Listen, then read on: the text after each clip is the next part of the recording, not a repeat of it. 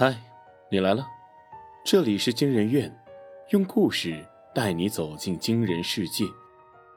关注惊人院，探寻更多非正常事件。本节目由喜马拉雅 FM 独家播出。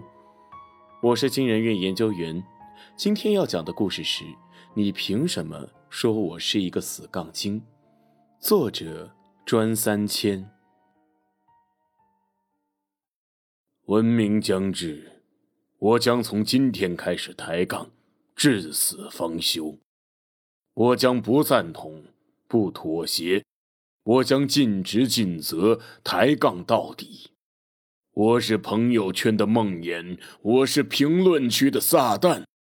我将生命与荣耀献给抬杠，今夜使然，夜夜使然。师傅。三千上山学艺三年，何时能出师啊？我躺在瑜伽垫上，举着杠铃问他。师傅捋捋胡须，挪挪身子，双目仅留一条细缝，眉头紧锁，双手撑地，右臂微抬，长出一口气。一套操作行云流水。师傅没有回我的话，他反问我：“这一劈如何？”我双脚相击，不断叫好：“好劈，好劈。”师傅站起身，拂袖而去。功夫不到家，继续练。我把杠铃放下。师傅，我是来学抬杠的，不是。师傅猛地回头。你现在在干什么？我看看地上的杠铃，在在抬杠铃。师傅甩下一张纸，拂袖而去。我急忙捡起一看，欲学抬杠。必先抬杠铃。后来我问我师傅，为什么要学抬杠就必须先抬杠铃？师傅没有明言，只说这是祖师爷留下的规矩，今后必有大用。我在山上抬了五年杠铃，师傅每天坐在一旁喝茶刷微博。那天，他掐灭了烟，抬头看着天，问我：“三千，你多久没看过这么蓝的天了？”我上山学艺，抬了五年的杠铃，你个死老头，半年不说一句话，说句话还是问天蓝不蓝？我举着杠铃，气得发抖。这天也叫蓝？你这是城市郊区，已经被污染过了。我爷爷家那个天才叫蓝，蓝的整个村的人的头发都变成绿色了。我以为师傅会发怒，没想到他点起一根烟，自己抽了一口，然后塞进我嘴里。走吧，你的嘴我已经开过光了，可以跟我学抬杠。我抽了一口，丢了。师傅口臭挺严重的，等我出师挣钱了，我得带他去牙科医院看看。师傅把我带到山顶的房子里，小木屋摇摇欲坠，几只调皮的小蜘蛛在门口挥舞着爪子欢迎我。师傅打开门，率先进入，我紧随其后。房间内一扫屋外的杂乱，一尘不染。古朴的桌椅，干净的被褥，正中央是一个亮着屏的智能手机。师傅掀起长袍，坐在桌前。工欲善其事，必先利其器。我们的装备搭载高通八八四八处理器。最高十六 GB 八通道大内存加六 T UFS 六点六四通道超大闪存，十九比十九超高清全面屏，搭配这个轻轴外设机械键盘，抬起杠来两个字，爽。我提醒道：“师傅，爽是一个字。”师傅点点头，嗯。开始有点杠精的模样了。师傅捋捋胡须。不过，三千呐，标点符号也算字啊。我说的是“爽”，是两个字。我细细一品，师傅，你说的真有道理。师傅抄起凳子，对着我就是一顿打。你知道杠精的行为准则第一条是什么吗？我捡起掉在地上的牙齿，不不，不知道。师傅把凳子放下，那就是永远都不赞同别人的说法。我点点头，嗯，记住了，很在理。师傅把刚放下的凳子又抄起来，让你不要赞同别人的说法，很在理。我让你很在理。师傅说，成为杠精的第一步，要从杠熟悉的人开始。他给我定了第一阶段的任务：每天评论朋友圈，让所有的好友把你拉黑。于是我全天候守在手机边，不放过任何一条朋友圈。第一条是一个女性朋友发的嘟嘴美颜自拍，配了几个字，感觉自己又变美了。我不假思索的回复：“敢不敢不用美颜软件？”很快又有新的动态，是同村的三炮，他发了一张裸着上身、戴着墨镜坐在海边的照片。我迟疑了会儿，评论。你爸妈在地里面朝黄土背朝天，你就这样浪荡，玩的开心不？又有一条动态，人要活得像太阳，保持乐观，一直灿又烂。我冷笑一声，评论：呵呵，盲目乐观并不是好事儿啊，太阳也有被乌云遮住的时候。忽然，高中同学发了一张罗生门的海报，这个该如何抬杠？要不假装没有看见？不行，师傅在看着呢。要不直接怼一句：“小子真能装，你看得懂吗？”不行，这样显得我太无知了。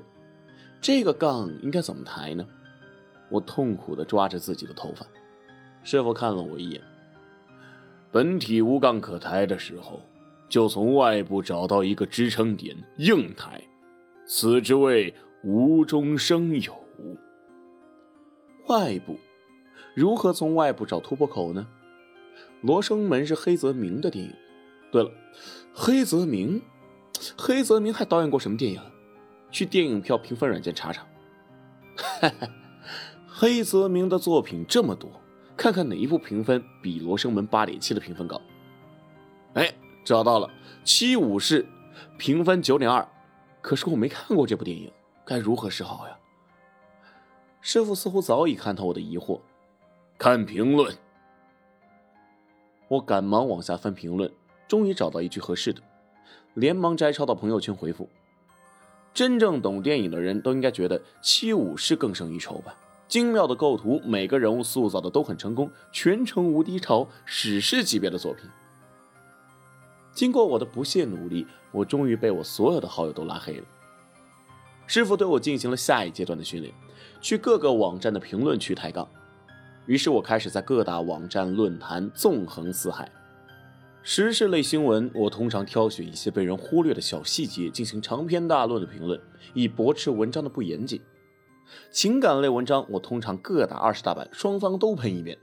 科普类文章，能看懂的挑一些细节漏洞狂喷，看不懂的文章就一个字一个字仔细看，挑出错别字后再抬杠，字都写不对还来教别人。每一个网站评论区的杠精不少。但是我注意到一个 ID 为“杠一”的人，他广泛出现于评论圈，并且敢抬杠中杠。何为杠中杠？就是和在评论区抬杠的人抬杠，并且从不落下风。我和他交手过几次，均落败。在师傅的细心指导下，我每天用那个搭载高通八八四八处理器、最高十六 GB 八通道大内存加六 T UFS 六点六四通道超大闪存、十九比十九超高清全面屏的手机，在各大网站的评论区抬杠。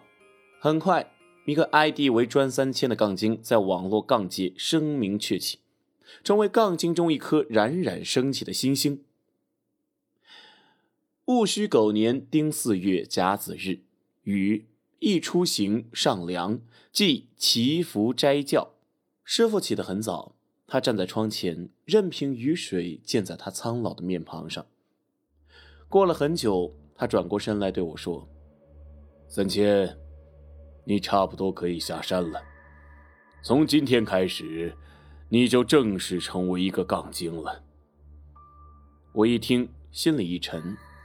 我上山六年，练抬杠零五年，练抬杠一年，如今，终于到了出师的时候吗？我的眼泪止不住的往外流，不是因为不舍，而是因为痛心。这老头子就这样白白坑了我五年的学费啊！师傅叹了口气，递给我一张纸道：“来吧，完成最后一个环节，你就可以下山了。”我擦干眼泪，接过那张纸，上面是四个大字“杠精誓词”，下面是誓词，我开始念：文明将至，我将从今开始抬杠，至死方休。我将不赞同，不妥协，我将尽职尽责，抬杠到底。我是朋友圈的梦魇，我是评论区的撒旦。我将生命与荣耀献给抬杠，今夜使然，夜夜使然。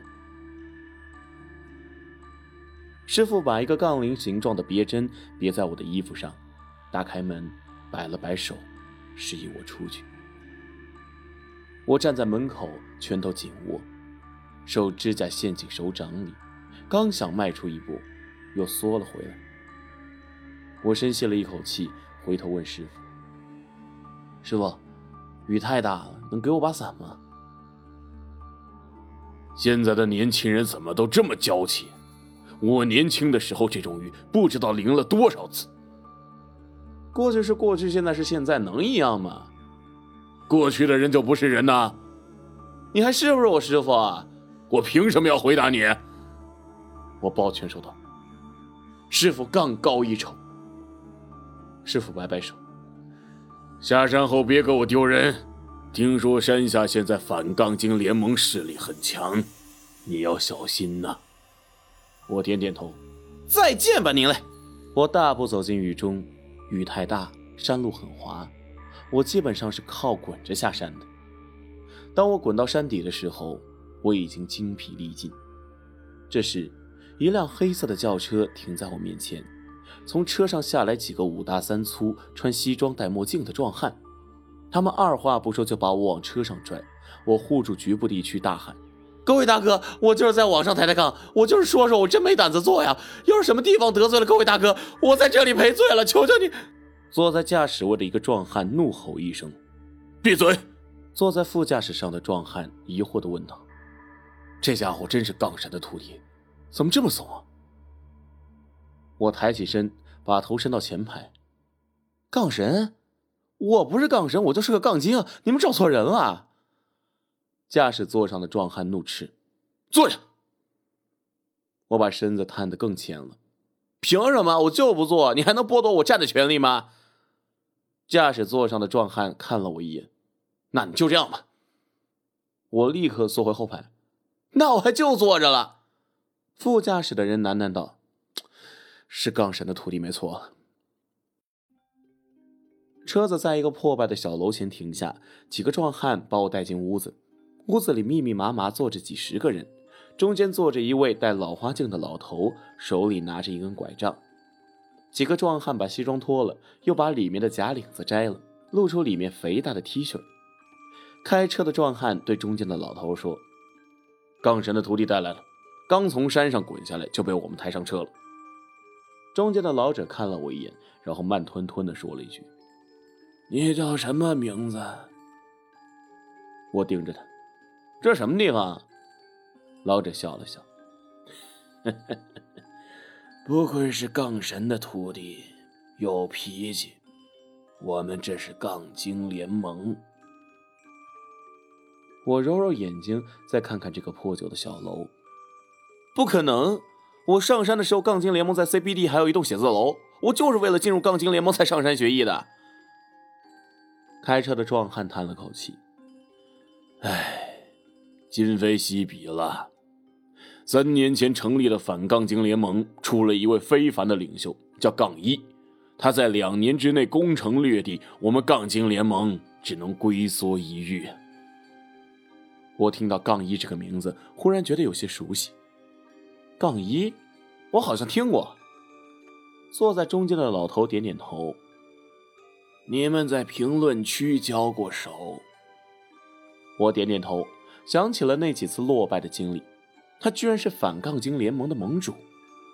我还有一个问题没弄明白：为什么你们都说我是杠神的徒弟？老头说道：“你师傅原来并没有杠神这个称号。”只不过他教出来的徒弟都太厉害了，于是大家就尊称他为杠神。我疑惑地问：“我师傅还有其他徒弟，是谁啊？杠一。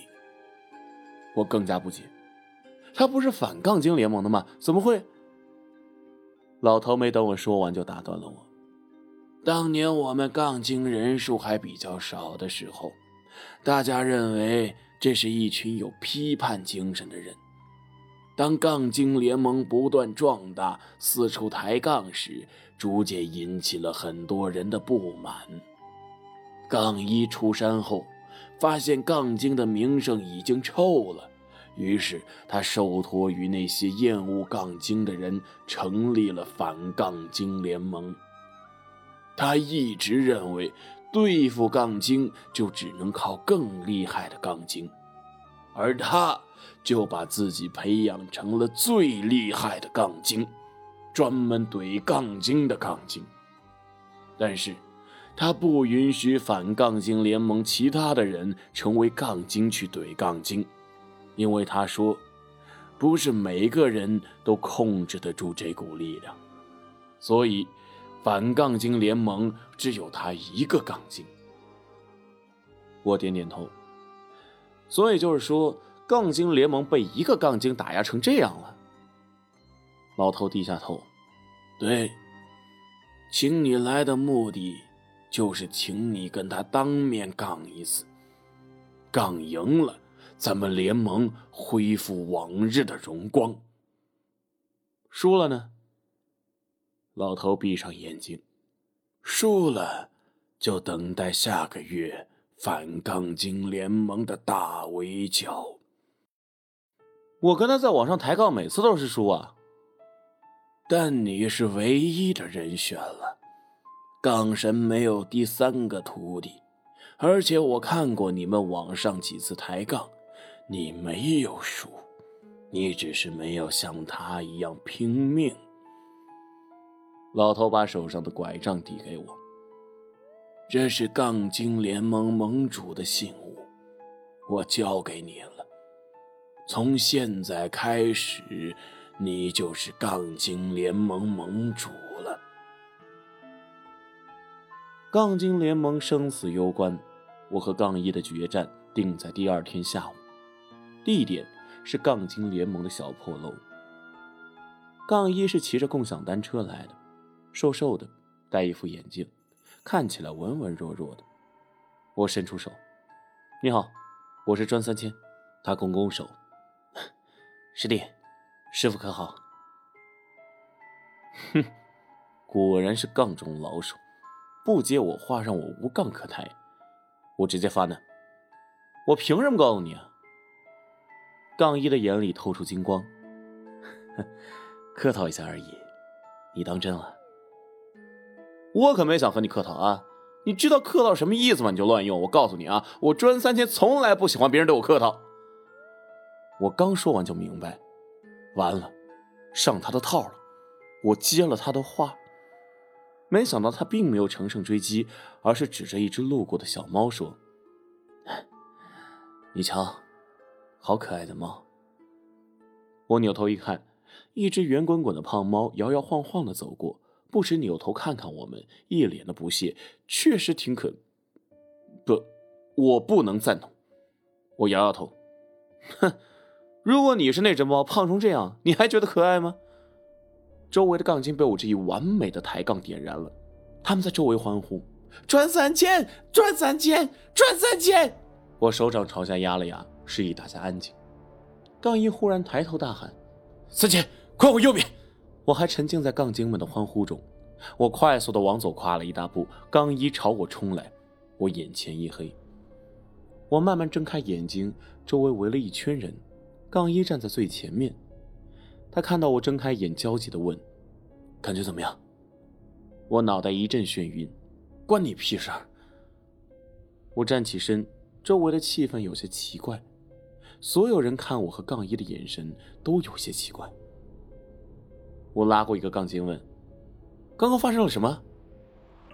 有个杠精小声的说道：“刚刚一块大石头砸下来，你们俩都被砸死了。”然后不一会儿，你们又活了。杠一说：“这地方太嘈杂，而且不安全。我们换个地方决战吧。不换，就在这儿，就在这么多杠精眼前。杠一点点头，行，开始吧。我挥一挥手，把屋里的毒酒拿出来。几个杠精去屋里拿毒酒，杠一在旁边说：“师傅教出来的徒弟都要先练抬杠铃，下山之前必先带上一个杠铃形状的徽章，这是祖师爷传下来的规矩，也是门派留下的护佑。我们的第一条命，就是被这徽章抵了。接下来赌的，可就是自己的命了。竟然是这样，师傅怎么告诉他不告诉我呀？事后一定回去问问那死老头子。眼下，毒酒摆在我俩跟前，杠一拿起酒杯轻抿一口，哼，酒劲太差了，马路边小卖部买的劣质白酒吧。我愣住了，没料到杠一是来玩命的。我只是想抬杠，我不想玩命。可是我要抬这一个杠，就必须喝一口毒酒。为了承诺，我把心一横，端起杯子喝了一大口。不懂酒别乱说，这酒入口绵，落喉甜，饮后余香。刚一点点头，哼，我确实不懂酒。我大笑，哈哈哈你输了，你输了。杠一点点头，对，我输了，因为我不是杠精，我是个人。我不会为了反对而反对，我看到美好的东西可以赞扬美好，我看到讨厌的东西也可以表达厌恶。我知道自己错了，愿意承认。你以为做一个杠精仅仅是恶心别人吗？你自己失去了多少，你心里清楚。我心乱如麻，大喊道：“你的誓言呢？”我已经死过一次了。他举起手里的酒杯，这是第二次了。好了，你抬杠赢了，有点可惜，你没命享受胜利了。杠一手中的酒杯落地，倒在地上，七窍流血。我四肢逐渐麻木，视线开始模糊，倒在地上。我又一次睁开眼睛。只有一个杠精站在我身边，杠精联盟破旧的小楼里冷冷清清。我摸摸自己的身体，还是热乎的。我问：“毒酒是假的？”他说：“是真的，杠一已经死了。”我更加不解。那我……他说：“第一次石头砸下来的时候，只砸死了杠一，你被杠一推开了。”只是被撞晕了而已。那其他人呢？他们都走了。他们以为抬杠就是动动嘴皮子。今天见识了真正的抬杠，都不做杠精了。那你为什么还在这呀？这房子是我的。如果你方便的话，请你离开。后来，我拎着二锅头来到杠一的坟前。师哥，你可真狠。让杠精自己亲眼看到杠精的愚蠢和可怕。我是赢了，可是当胜利的基础是建立在比谁更愚蠢的基础上时，胜利者反而输得更惨。归根到底还是你赢了，你赢得太彻底了。你围剿了杠精联盟的残部，你让战斗力最强的杠精在你坟前忏悔。